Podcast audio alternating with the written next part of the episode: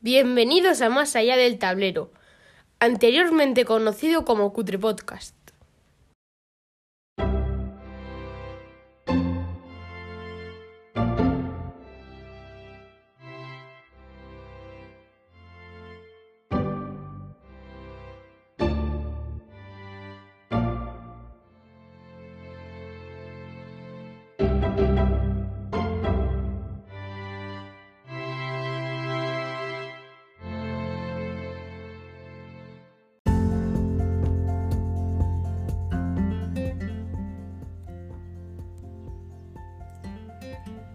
En el episodio de hoy de Más allá del tablero, titulado Juegos sobreproducidos, Eduardo, en el cajón de las lámparas de vacío, nos hablará de Battlestar Galactica Deadlock. Luis, el loco del Basal, nos explicará las diferencias entre sobreproducción y luxifixación de juegos. Yagami, en Hay un videojuego para todo, nos dará su opinión sobre The Order 1886. Álvaro, desde la abadía, nos contará el porqué de su devoción y desilusión con Western Empires. Y por último, Amandil, en sus cutres reflexiones, intentará delimitar qué se entiende por un juego sobreproducido.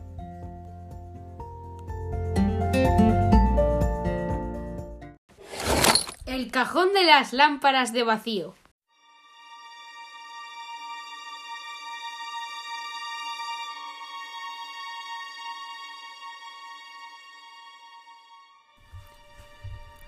Juegos sobreproducidos.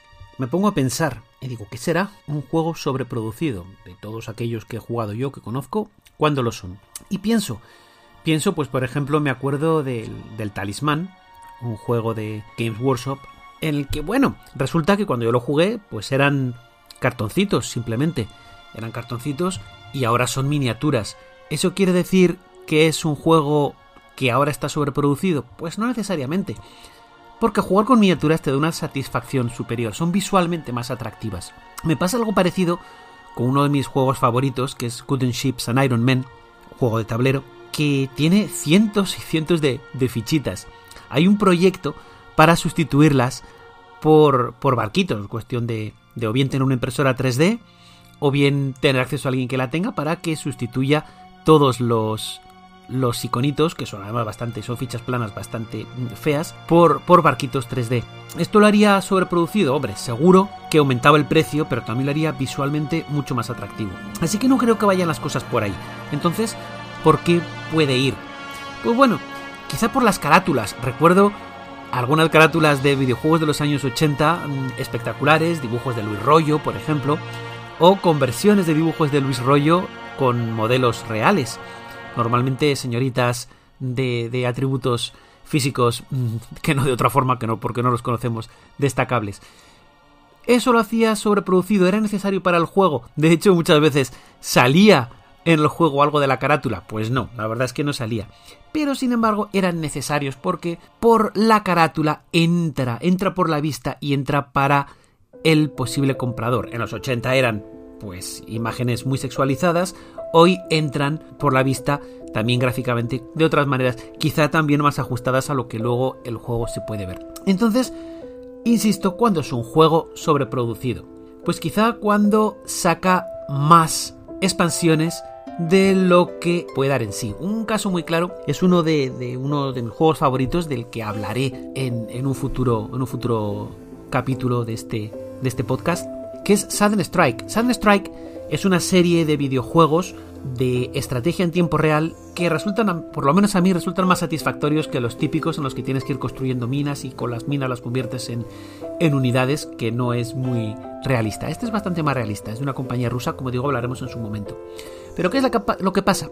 Sacaron una expansión de la segunda parte de Southern Strike 2 que se llamaba Conflictos de la Guerra Fría, Cold War Conflict. ¿Y cuál es el problema? Pues que estaba pensado como un juego independiente, pero bebía totalmente del Sudden Strike 2. No tenía tutorial, no tenía una campaña iniciática y las cuatro que había eran muy muy difíciles, tan difíciles que es uno de los pocos juegos que he abandonado, no porque me cansé de él, sino porque era imposible, en mi caso era imposible jugar. Quizás en este punto sí que puede ser un juego sobreproducido, porque llegó ese punto a algo más allá de lo que permitía. Y por último, ¿qué otra cosa puede ser un juego sobreproducido? Pues tenemos el ejemplo de uno de mis juegos favoritos del que ya hemos hablado, que es eh, Battlestar Galactica Deadlock.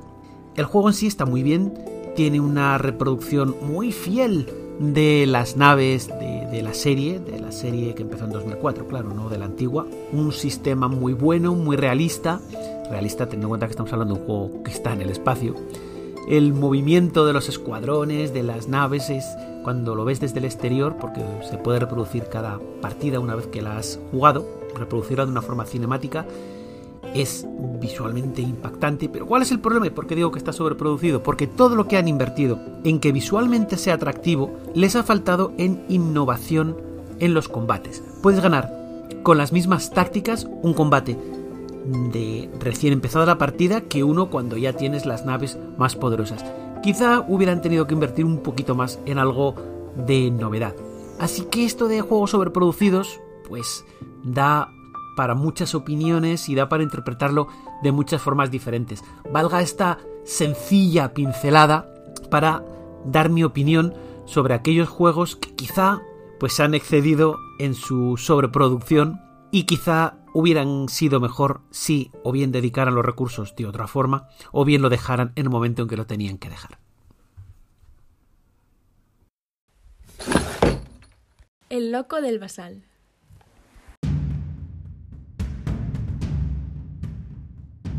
Hola a todos, ¿qué tal estáis? En el programa de hoy vamos a hablar sobre juegos sobreproducidos. Yo en lugar de nombraros una serie de juegos que en mi opinión están sobreproducidos, entre la discusión si están sobreproducidos o no, yo os quiero hablar sobre la diferencia que yo entiendo entre sobreproducción y deluxificación. Para mí un juego deluxificado es aquel que mediante add-ons te permite mejorar la apariencia del juego, la calidad de los componentes, pero que jugando el juego base con unos componentes más normales no pierdes ningún punto de jugabilidad. Mientras que para mí la sobreproducción son aquellos juegos en los que no tienes opción de coger una alternativa y el juego es tal cual. Por ejemplo, Everdell con el árbol o juegos de mazmorreo donde vienen con 800 miniaturas que no tienes opción de decir, no, no, a mí los standees me, me sirven. Un ejemplo de esto, por ejemplo, sería Gloomhaven, que imaginémonos que alguien luego aparte se quiere comprar miniaturas para eliminar los monstruos y ponerlos como miniaturas. Otro ejemplo sería Mansiones de la Locura, donde en lugar de tener la opción de standees y los monstruos aparte, directamente todos los monstruos llevan miniaturas. Pues esta sería un poco para mí la diferencia.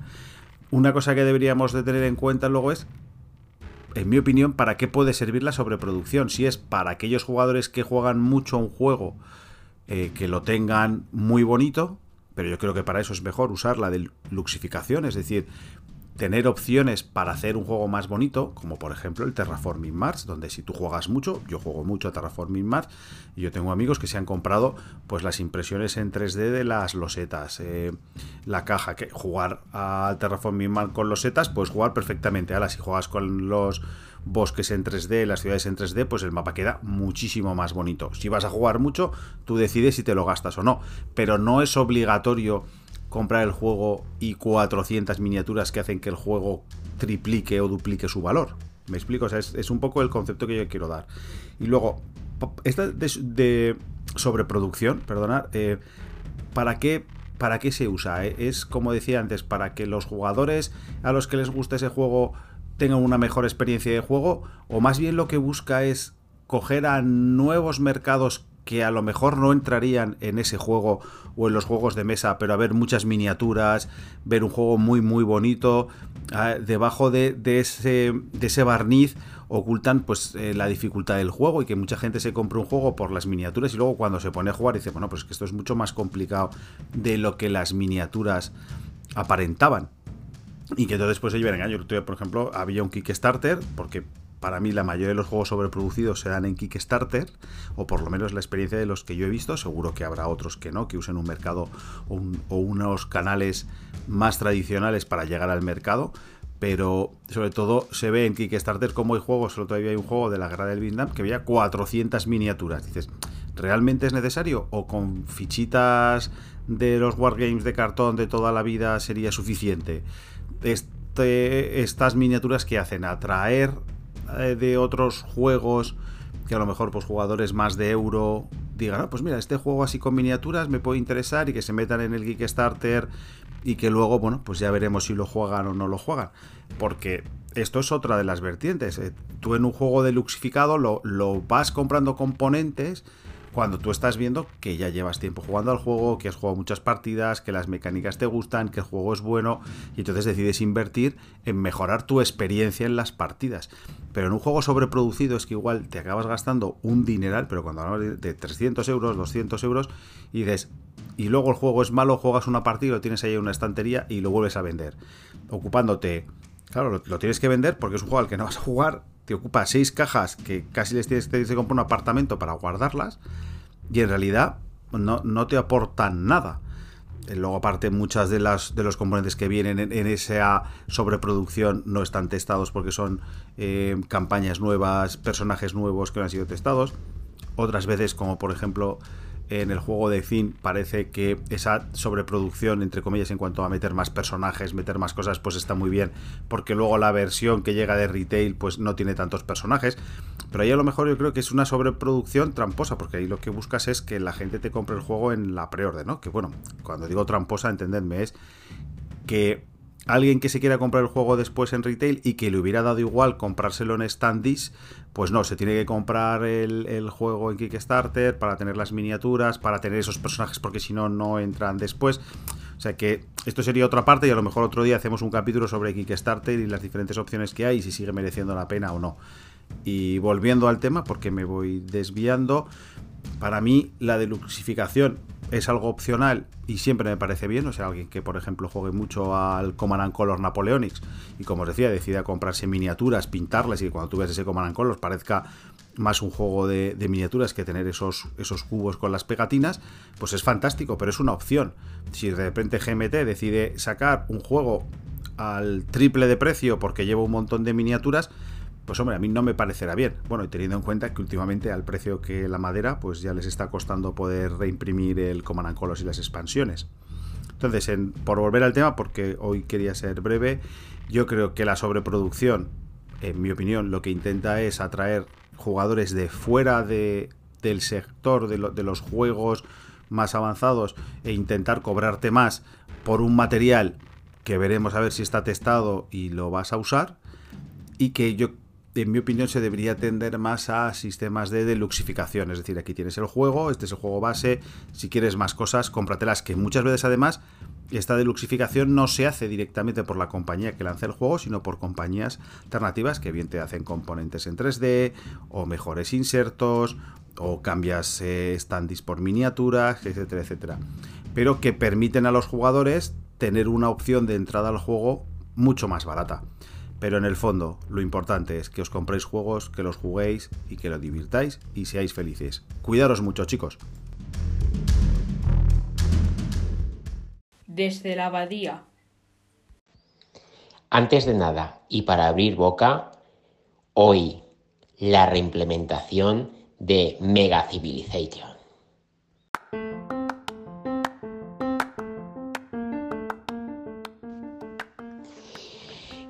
Buenos días, buenas tardes desde la abadía. Eh, hoy me habían propuesto hablar de juegos sobreproducidos.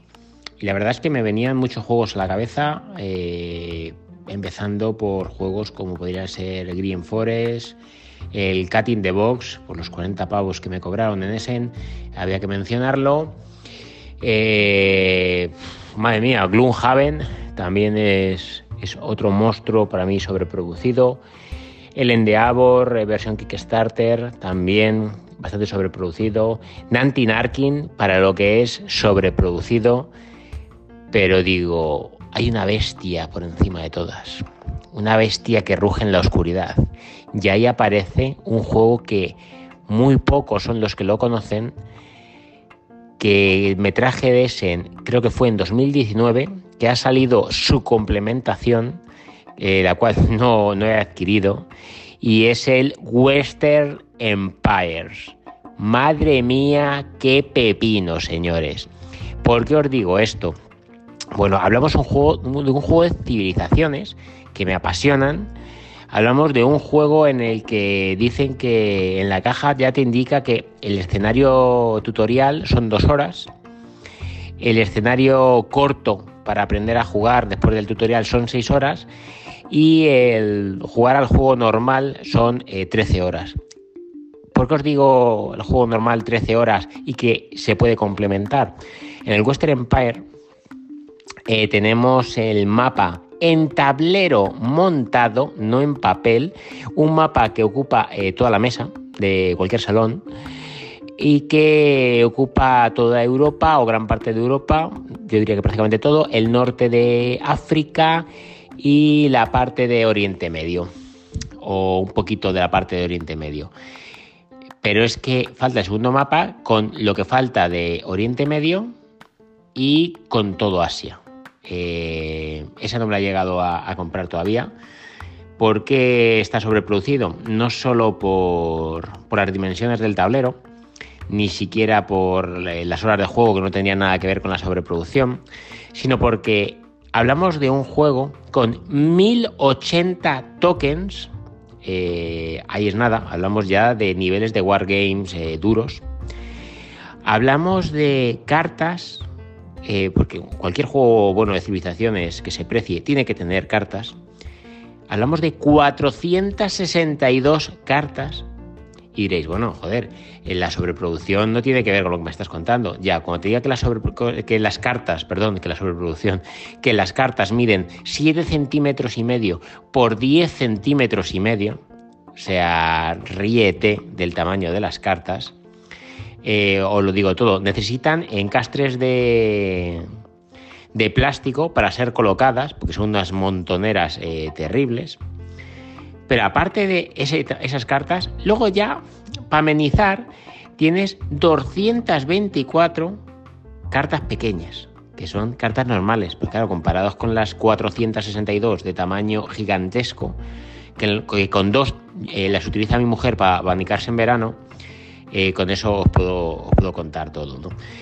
no solo tiene eso, sino que además con el juego te podías comprar, que por supuesto me los he comprado, los edificios de Western Empire que están hechos en resina y que son, por ejemplo, eh, algunos eh, monumentos como podrían ser, eh, vamos a ver, por ejemplo, el mausoleo del Pozo del Moro, que lo sitúan en Iberia, el Partenón de Elas, el Coliseum romano, el Gran Palacio de Minoa, gran, la Gran Esfinge de, de Giza, de Egipto, el Stone Age de Celta, pues todos estos monumentos también eh, los compré.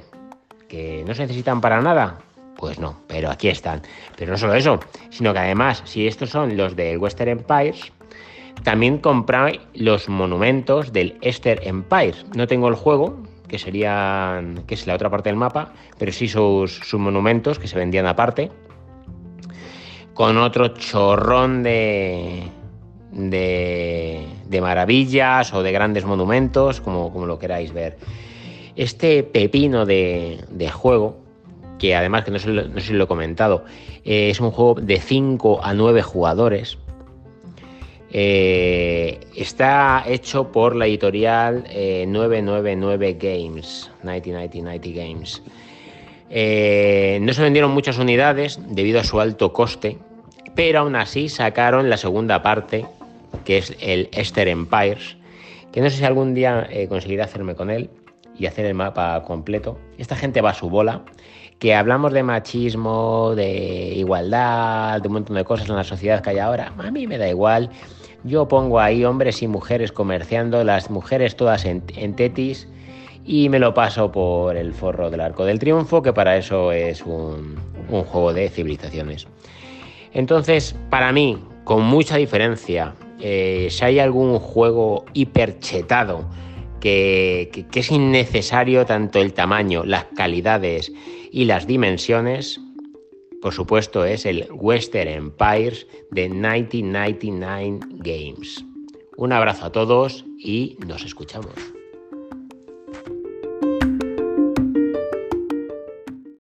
Hay un videojuego para todo.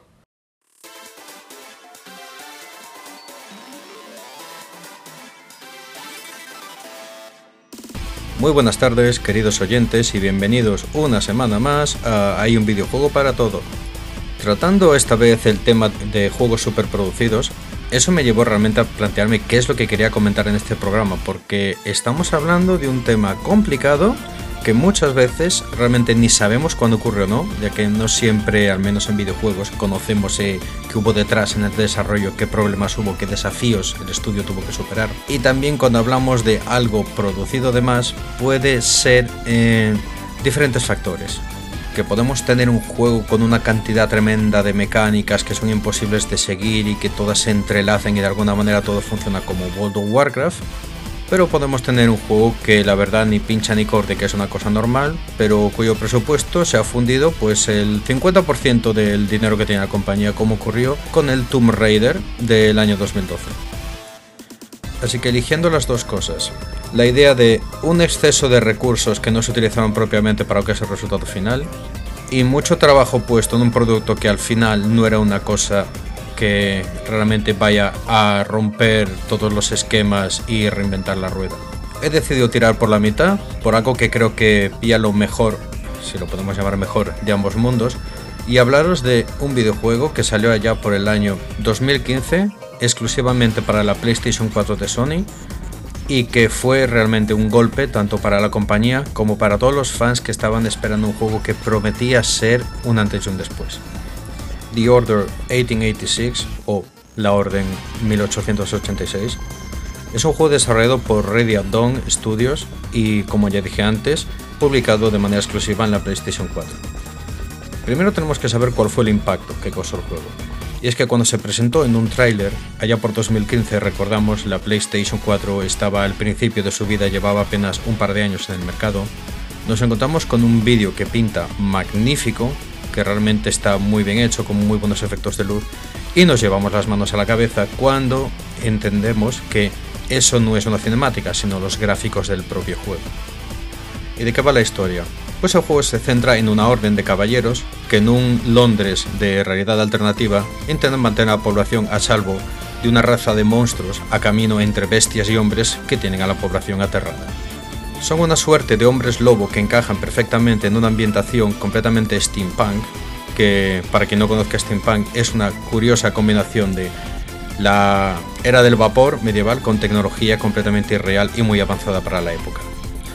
Todo el mundo y todo el trasfondo también inspira un momento de cierta inestabilidad política y personajes interesantes, buena actuación de voz y de nuevo un apartado técnico y gráfico que realmente es impresionante y que incluso en una consola de aquellas poderosas como la PlayStation 4 estábamos hablando de un nivel que no encontrabas ni siquiera en juegos de PC.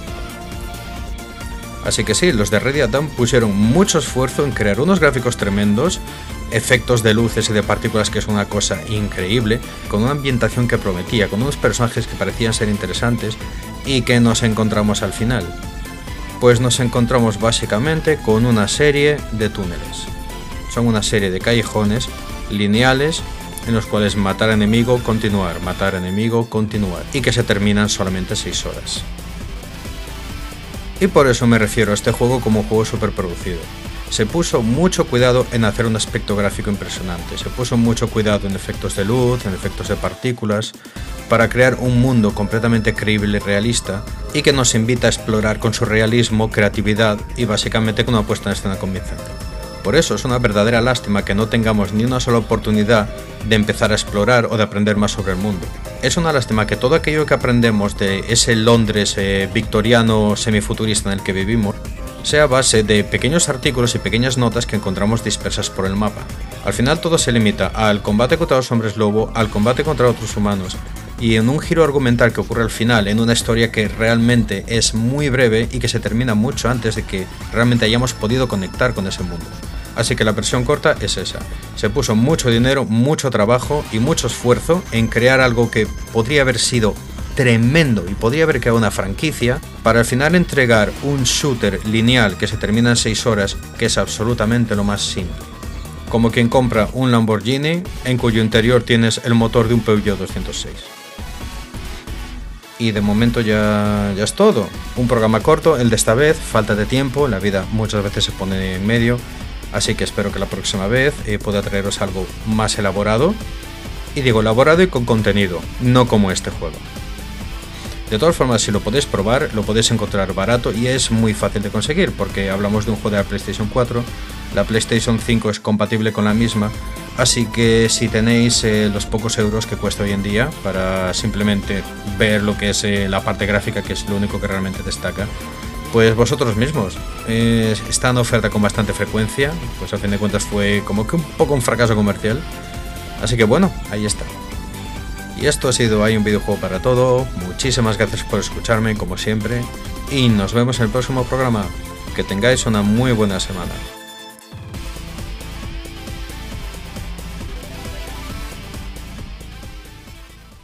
Cutre Reflexiones.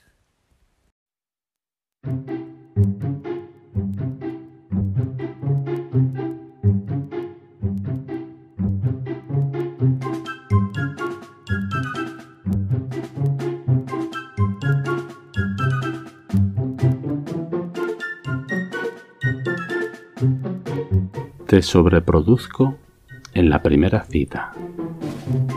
O, dicho de otro modo, hoy en Cutre Reflexiones quiero hablaros sobre juegos sobreproducidos. Pero lo primero que tengo que intentar hacer es explicar qué es un juego sobreproducido. Incluso me lo tengo que explicar a mí mismo, pues después de haber estado mirando bastantes foros y definiciones y comentarios sobre este tipo de juegos, o por qué hay juegos que podemos llamar así, tampoco me queda muy claro lo que son, o cuando un juego está realmente sobreproducido. Lo que sí que tengo claro es que no hay que confundir ediciones deluxe o con componentes mejorados con juegos sobreproducidos.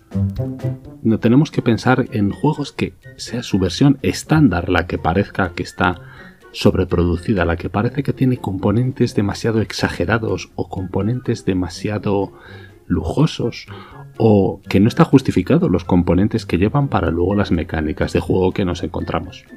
Así que todas esas ediciones de juegos como Colonos de Catán o La Guerra del Anillo o incluso Terraforming Mars, ediciones deluxe conmemorativas o con componentes mejorados de por sí, no los voy a considerar juegos sobreproducidos. Vamos a hablar siempre de las ediciones de tienda, las que podemos comprar que salen por primera vez de una manera no específicamente lujosa.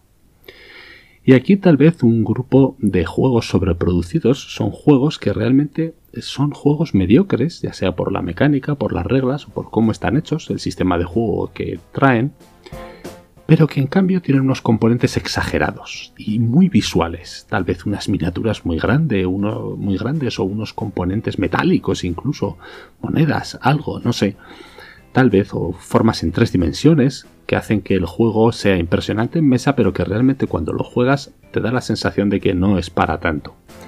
Un ejemplo de este sería Cleopatra y la Sociedad de Arquitectos, un juego que es la versión de 2006 fue la versión original que ya tuvo esos inconvenientes de que traía figuras de plásticos, ya que los jugadores representan arquitectos que trabajan para Cleopatra y que tienen que construir un templo lo más grandioso posible para la faraona de Egipto. En la versión que han sacado en el año 2020 de este juego, que mantiene el mismo nombre pero casi es una versión deluxe, aunque teniendo en cuenta que la previa ya estaba descatalogada, se puede decir que es la nueva versión Retail, le pasó algo exageradamente exagerado. Lo que le pasó es que teníamos un juego mediocre, no gran cosa, bastante sencillo realmente, que no ofrecía mucho, pero con unos componentes brutales, que hacían que el juego fuera muy caro y que desde luego te la sensación de que estaban intentando compensar lo poco que valía el juego en sí con unos componentes fantásticos. Otro tipo tal vez de juegos sobreproducidos en cierto modo son buenos juegos antiguos que sencillamente se actualizan. Y no me refiero a este de Cleopatra, sino a algunos todavía más antiguos. Por ejemplo, el República de Roma. El juego original de Avalon Hill fue publicado en 1990 y tuvimos la única reedición que ha habido hasta la fecha y que es la única que se ha traducido al español en el año 2009. Lo cierto es que la cara intentaba actualizar los componentes y el aspecto sobre todo gráfico del juego, pero añadiendo además una serie de componentes que en la caja original no estaban y que habían sido puestos aquí como intentando darle más prestancia al juego. Lo cierto es que se incluye unas cajas de cartón para meter las monedas de las facciones con ruedecitas con los valores para indicar el número de votos que tenía cada una de las facciones Además, el tablero era más grande que el original y todo se había, todo el diseño gráfico había dado el salto casi a un aspecto casi de videojuego en tres dimensiones, que a mí personalmente no me gusta mucho. Lo tengo, pero prefiero la versión gráficamente, al menos el aspecto del juego del año del año 1990. En este caso tal vez estaría sobreproducido porque habiendo sacado el juego tal y como era el original habría sido un juego redondo y perfecto pero bueno, ya estaba empezando a arrastrarse a esa idea, a esa mm, búsqueda de adaptar el juego a los deseos o el aspecto gráfico de los juegos dominantes en la época, y aún así se quedaba incluso un poco antiguo. Otra de las cosas que hay que tener en cuenta a la hora de los juegos sobreproducidos es juegos a su vez que han sido eh, reimplementaciones, nuevos desarrollos de juegos anteriores en los que se ha, sustituido el marcador o ficha de cartón de toda la vida por plástico y más plástico. Y un ejemplo muy claro de esto, que además es un, es un ejemplo y un contraejemplo a la vez, es en el juego Conquest of the Empire del año 2005 sobre la conquista, sobre ambientado en el Imperio Romano con un mapa descomunal, fichas de plástico que representan las legiones romanas, barcos y las catapultas, las distintas tropas, que lo que hizo fue coger el juego Struggle of Empires, publicado en 2004, y con las mismas mecánicas lo movió a la época del Imperio Romano en un tablero se veces más grande que ocupa la caja un montón, pesa mucho y al final el juego es el mismo. De hecho, digo que hay una especie de ida y vuelta en este juego porque se ha publicado la nueva edición de Struggles of Empires. Ha vuelto al método o al tipo de fichas y al aspecto eh, de materiales de la original de 2004, como revirtiendo o ignorando por completo toda la moda de meter ahora figuras de plástico allí donde antes había figuras de cartón. Así que el Conquest of the Empires será la versión sobreproducida y no mejor en ningún caso del Struggle of Empires. Pero luego tenemos también juegos que salieron con componentes de cartón y que no llamaron mucho la atención en su momento y que han tenido una lavada de cara, un lavado de cara y se han sacado el mismo juego con un rediseño de las fichas y donde había cartón, como os he dicho, metiendo plástico, mucho plástico, figuras grandes o sencillamente figuras y paradójicamente han tenido un mayor eco. Me refiero a un juego, por ejemplo, como el Mythic Battles, publicado originalmente en el año 2012 con fichas de cartón. Pasó justito por el radar, pero tuvo un, redesarrollo en el año 2017, el Mythic Battles Pantheon. A saber esto cómo se pronuncia, cómo se pronuncia bien. Y la verdad es que ahí en cambio ha tenido pues un, un, éxito mayor. Tal vez porque como el juego no llamó la atención por sí mismo y en cambio al añadir las miniaturas aumentó su atractivo estético y eso le abre las puertas a otro tipo de potencial comprador. A lo mejor la gente que busca las miniaturas más que el juego, que le da igual las mecánicas de juego, lo que quieres jugar con las miniaturas. Se valora ese eh, cambio ahí, el juego ahí, se valora más por las miniaturas que por el juego, las reglas en sí. Bueno. Bueno, luego hay una categoría de juegos, a mi juicio, que están sobreproducidos de serie, que son los La Cerda, muchos de ellos. Que no tienen versión que da la sensación de que no sea deluxe, todos están sobreproducidos. Y por ende son caros por sus componentes. Luego las mecánicas pueden gustar más o menos. Yo a mí personalmente la cerda no me parece un, diseñador malo ni bueno, me parece uno más, con alguna mecánica original, por supuesto, con juegos mm, interesantes, pero que a mí no me hace tilín especial. Ver un juego la cerda no me garantiza, no me llama la atención. Y pongo el ejemplo del año 2020 cuando sale el On Mars, una caja descomunal, unos componentes, mm, todo cohetes de madera, fichas de madera, todo meeples personalizados, tablero enorme, el doble tablero, y que no aportan absolutamente nada al juego. Eso sí, es la única versión que hay. Si te gusta, vas a morir al palo, y nunca mejor dicho, de ese y sus distintas expansiones, la saga La Cerda. Luego, en cambio, hay que tener en cuenta que hay juegos que da la sensación de que hay que tener unos componentes de calidad para tener una buena, una buena experiencia de juego. ¿no? Digamos que los, todos los jugadores o muchos jugadores nos podemos dividir en dos grupos. Hay muchas divisiones posibles. Una de ellas es esta que os quiero proponer. Los que buscan buenas mecánicas que apoyen el juego y su objetivo y la ambientación. Y eso les supone ya de por sí una buena experiencia de juego, una mecánica que facilite el juego, el fluir y que esté bien pegada a la temática del juego Ahora, por ejemplo, hay un juego muy de moda, La Cosa, basado en la película The Thing, eh, que parece que las... Yo no lo he jugado, ¿eh? tengo muchas ganas, pero todavía no lo he jugado, en el que parece que las mecánicas de rol oculto están muy bien adaptadas y la película queda ahí claramente en el juego. Y no tiene unos componentes para nada exagerados.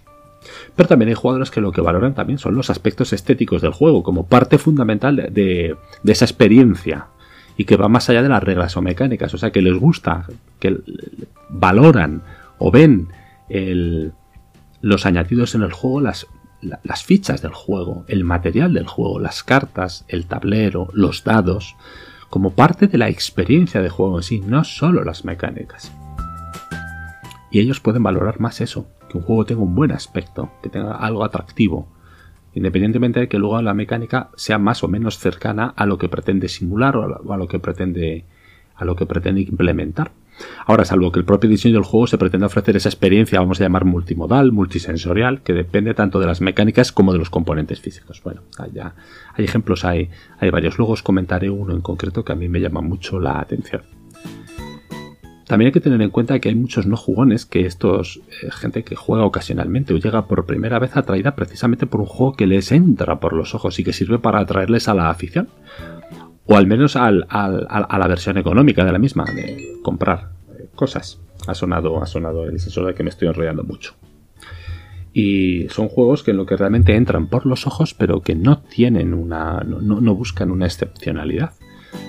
Mm, por ejemplo, un juego que ya hemos comentado aquí, El Padrino el Imperio Corleone, un juego del año 2017, ambientado en la película más que en las novelas de la película del Padrino, que incluye unas miniaturas personalizadas de las distintas bandas, bandas inventadas completamente, no tienen nada que ver con la película, otras miniaturas que representan los matones de cada banda, el marcador de turnos es un coche de la policía, eh, hay una ficha del padrino que va marcando también el capítulo en el que estás, unas cartas muy chulas, unos cofres metálicos para meter el dinero que vas sacando, que vas blanqueando y que sé que te va a dar la victoria al final de la partida, todo muy chulo, sí, pero no aportan absolutamente nada al juego más allá de esa función estética. Da igual, podías haber puesto en vez de la caja, podías haber de metal, podías no haber puesto nada.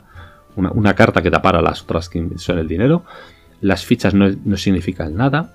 Las fichas personalizadas de las, distintas familias mafiosas no significan nada. Podían haber puesto esas fichas o podían haber puesto unos goblins o podían haber puesto unos elfos de Warhammer, daba igual. Porque se os han inventado y no tienen ningún valor en el juego. Pero ahí están. La caja ocupa mucho, es muy vistosa, pero las mecánicas de colocar, de dominar zonas y colocar trabajadores básicamente, ahí están, no tiene más. Pero no es el único. Por ejemplo, eh, un juego de roles ocultos del año 2022, Fit the Kraken, en el que los jugadores van en un barco y hay tres facciones en el barco, unos son piratas, otros son marineros leales y otros son cultista, y cada uno quiere llevar el barco a un sitio distinto, de manera que es con roles ocultos, es un juego social, como el Secret Hitler, o como cualquier, o el hombre lobo de Castro Negro, por decirlo de alguna manera. No deja de ser un juego de roles ocultos y cada uno con distintas facciones, incluso como la cosa. Solo que en este caso realmente el juego es que no es muy visual, tenéis que verlo, es impresionante, las figuritas, el tablero, las fichas, todo, es chulísimo, pero no aportan absolutamente nada. O, por ejemplo, el Chulu Wars del año 2015, un juego con las miniaturas descomunales eh, jugando en el mundo. Cada jugador representa a los seguidores de un antiguo, de una criatura de esta Chulu de, Lovecraft, eh, que todo estás intentando controlar el mayor número de, casillas en el mapa para generar poder, para poder atraer a tu antiguo y dominar el mundo. Muy bien, está muy bien. Las miniaturas son descomunales, gigantesco. La caja está muy bien, pero no deja de ser un risca lo grande o incluso un juego de 2022 que vamos lo está petando y que es impresionante y carísimo y con unas fichas y unas miniaturas maravillosas el Foundations of Rome no sé si lo habéis visto es un juego sobre la fundación de Roma los jugadores tienen que ir construyendo edificios en Roma edificios que cada uno no es una ficha de cartón, no, no, es un edificio en 3D de plástico chulísimo. Es impresionante, muy bonito, en mesa es impresionante, ocupa mucho espacio. Pero es que no deja de ser un bingo vendido a más, el juego. Muy bonito, pero nada más. ¿Eso está sobreproducido? Descaradamente sí. Y es carísimo y no aporta nada. Las fichas lo único que aportan es ese valor estético, esa experiencia multisensorial, por decirlo de alguna manera, para el jugador. Pero nada más. Y además está generando una, una sensación casi de que da la sensación de que ahora los juegos con componentes menos vistosos están infraproducidos, valen menos, no son tan buenos, no son tan... Eh, por ejemplo, un juego del año 2017 que a mí me sorprendió por lo bueno que es, lo poco que, espacio que ocupa y las fichas tan sencillas y el material que tiene tan sencillo es el Batalla por Rokugan. Batalla por Rokugan es un juego de, eh, mm, en el juego de la leyenda de los cinco anillos, en el que cada uno de los jugadores va a representar perdón, uno de los cinco clanes están en Rokugan, hay más de cinco de los distintos clanes que hay en Rokugan y tienen que controlar territorio con unas órdenes muy sencillas que se ponen en cada turno allí donde tienes territorios eh, ocultas. Pueden ser avanzar, defender, eh, ninja, eh, cosas así, protección y tregua, y ya está, y el juego sencillísimo, entretenidísimo, rapidísimo, con los componentes ajustados, caja pequeña, todo de cartón. Pues da la sensación, he oído por ahí, que es que es un juego infraproducido, que tenían que haberlo hecho más vistoso, que tenían que haberle puesto más miniaturas y más grande. Claro, entonces te vas a los precios del Chulu Wars, te vas a 200 o 140 euros y tienes un juego que es muy sencillo y que los componentes van mucho más allá de lo que necesitan. Eso es un juego, eso sería un juego sobreproducido, pero da la sensación de que si, haces ahora o si publicas un juego con los estándares de hace unos años, de hace 10 años, es infraproducido. Estás, estás ahí agarrado y sin soltar. En fin, bueno. Y por último, quería comentar esos juegos también que tienen componentes innecesarios. Y pongo un ejemplo que hay gente que lo considera herético, yo lo considero muy claro, que es Tapestry. Tapestry, un juego del año 2019 de civilizaciones, por decirlo de alguna manera. Cada jugador va a tener una civilización en un mundo mm, que no existe. Cada jugador va a tener una civilización con, unas características distintas. Hay unos cartones que tienen un montón. Coges uno al azar y cada uno tiene el suyo. Y todos los jugadores interactúan en el mismo mapa, en el que hay como cuatro zonas o cuatro avances tecnológicos en los que pueden ir pujando y les van a permitir construir sus ciudades, eh, expandirse por el territorio, avanzar su tecnología y al final ganas o bien centrándote en una de ellas o bien combinando varias de ellas para conseguir distintos puntos de victoria y los tapestries, los tapices que van a contar la historia de tu civilización, básicamente. Bueno, pues es un juego en el que los edificios aparecen pintados, te vienen pintados chulísimos, enormes, una delicia y su única función es cuando lo tienes ponerlo en tu cuadrícula de ciudad para indicar que hay, has ocupado esa casilla. El edificio no pinta nada, ¡pum! Lo tienes, ya está. Y dices, Vale. El juego a mí me parece que es un juego entretenido, pero a mí, según lo he jugado más, lo habré jugado una docena de veces, cada vez me aburre más. Me pasa lo mismo con el Wingspan. Wingspan yo no lo considero sobreproducido, lo considero en la línea normal de lo que es un juego, con componentes ajustados. Pero en el caso de Tapestry es que los edificios, dices, pues no pintan nada, no aportan nada. Sí, muy, muy bonitos y que seguramente han encarecido el producto un porrón. Pero ahí están, son otro tipo de componentes innecesarios que vas a encontrar en muchísimos juegos, como en esos juegos que tienes que te traen muchas más monedas de las que vas a necesitar, muchas más fichas de las que jamás vas a desplegar o lo que sea. Pero parece que, eh, como decía Mussolini, el eh, número es potere. ¿eh? El, número es poder, hay que tener mucho, grande, lo más grande, que eso seguro que vende más que si es pequeño o si hay menos aunque no sean necesarios. Bueno, y con estas reflexiones voy a parar, porque con los juegos sobreproducidos tengo esa sensación. En juegos de ordenador me pasa muchas veces lo mismo, pero siempre recuerdo uno que tuve hace mucho tiempo, que es un juego que sacaron sobre Blade Runner, en DVD en su día. Que era chulísimo, estaba unos gráficos, wow, fenomenales, tenía siete finales distintos, tú llevabas un Blade Runner, como la película, tal, y el juego al final decías, es chulísimo los gráficos, tal, las mecánicas, una chorrada, y, y decías, y ya está, se acababa rápido, no tiene mucha historia. Eso sí, unos gráficos de la pera, pero no, el juego decías, pues vaya pifia, vaya pifión. Pues con los juegos de tablero pasa algo parecido. Hay algunos que tienen unas cajas descomunales chulísimas que se han gastado en diseño, en material, lo que no está escrito, y luego lo ves y dices, me he comprado el Risk a 200 euros. Ahí queda. En fin, bueno, esto es todo. Así que muchísimas gracias por aguantar hasta aquí y nos vemos o nos escuchamos en otro episodio de Más allá del tablero. Buenos días, tardes o noches.